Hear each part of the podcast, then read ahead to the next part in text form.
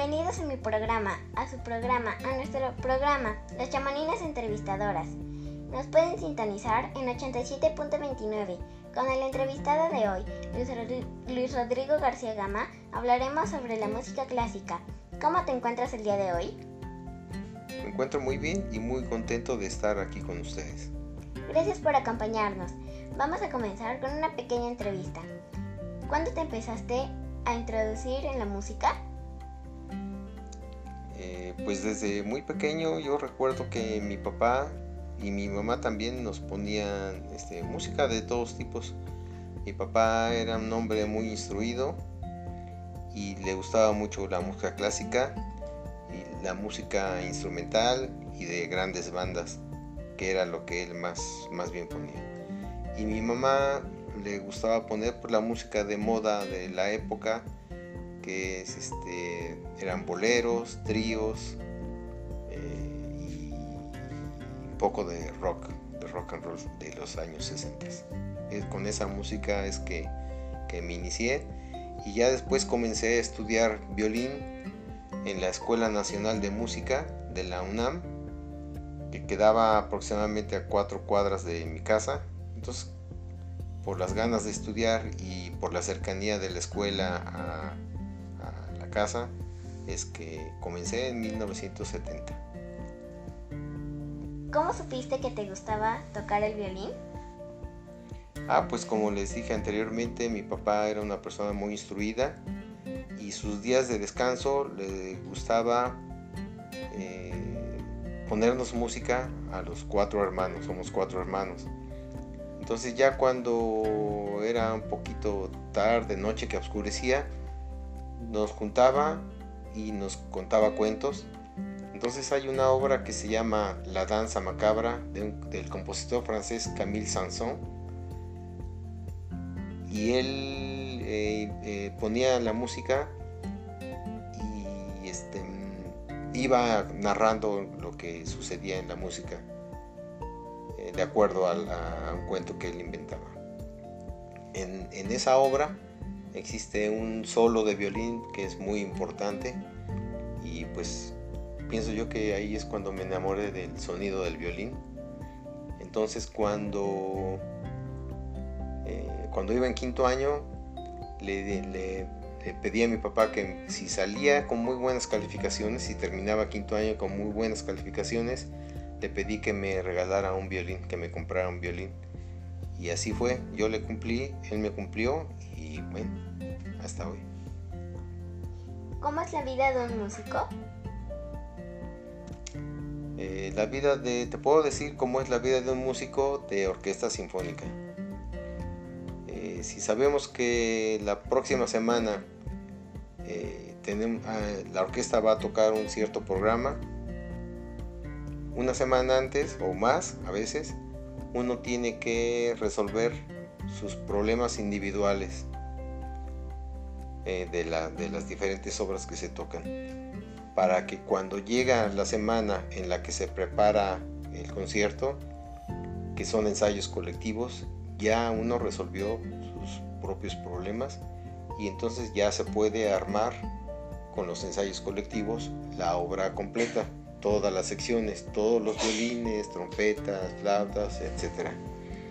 Eh, y entonces ya son ensayos diarios y después conciertos normalmente los viernes por la noche, a veces se repite el sábado o a veces el domingo. Y eso es la, vida normal de un músico de orquesta.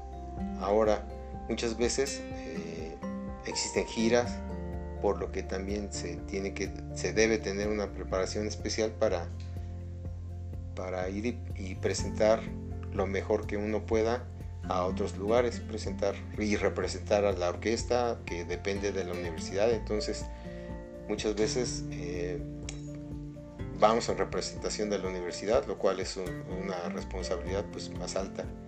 Y cuando salimos al extranjero, vamos representando al país por lo, al Estado y al país, por lo cual es otra responsabilidad todavía más alta y hay que pulirse en su trabajo.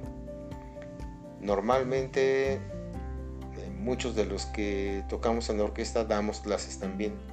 algunos, como es mi caso, en la escuela para niños que se llama CIMI, es conocida como CIMI, que quiere decir Centro de Iniciación Musical Infantil.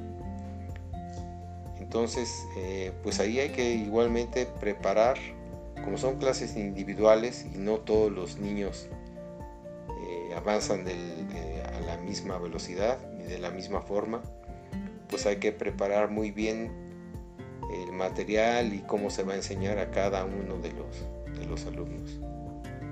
Y por lo demás, pues es una vida normal como cualquier otra persona, con tiempo libre y uno hace otro tipo de actividades también. Ya que estamos hablando un poco sobre los conciertos, ¿te gusta presentarte ante mucha gente y por qué? Pues em, pienso, pienso que sí. Bueno, ahora ya estoy acostumbrado a presentarme ante mucha gente y pienso que sí, sí es algo que realmente gusta desde que uno comienza a estudiar un instrumento empiezan eh, algunas presentaciones. Primero, casi siempre es a los puros familiares de los estudiantes. Después hay conciertos en donde ya se presenta uno con un poco más de personas. Y finalmente, pues uno, lo que le enseñan uno en la escuela es que uno se prepara musicalmente no para tocar a sí mismo, sino para tocarle a las demás personas. Y entonces cuando uno ya tiene conciencia de que al público realmente le gusta lo que uno hace y uno está consciente que ha hecho un buen trabajo, eh, pues da mucho gusto que la gente reconozca ese trabajo con muchos aplausos. Y mientras más público, pues son más aplausos. También a veces está uno se pone un poco nervioso, pero quizá estos nervios son un poco el reflejo de lo bien preparado que uno se siente para enfrentar ese reto de presentarse ante el público. O sea, sí, sí es una responsabilidad un poco fuerte, pero a la vez este, pues agradable por los aplausos. Vamos a unos comerciales y volvemos.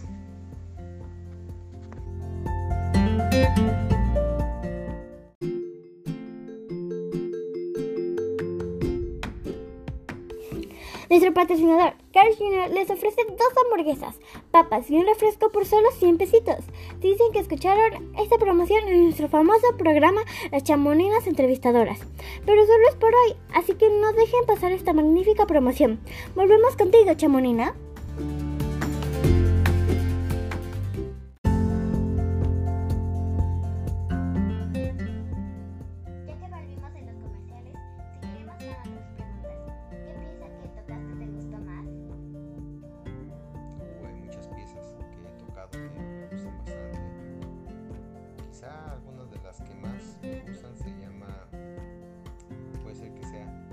hecho bien.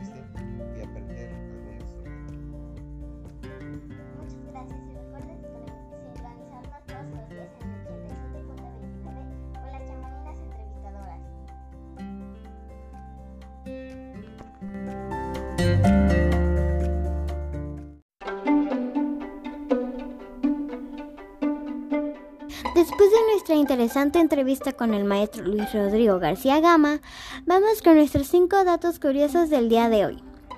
1. La música clásica se creó entre 1750 y 1820. 2. Los instrumentos más usados en una orquesta sinfónica son la guitarra, el violín y el piano. 3. España es el lugar donde se escucha más música clásica en el mundo. 4. Filarmónica de Vietnam es la mejor orquesta del mundo. Y por último, pero no menos importante, una orquesta sinfónica puede tener más de 80 músicos.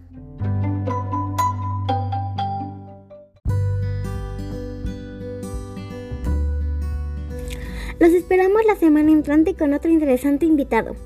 ¡Hasta pronto!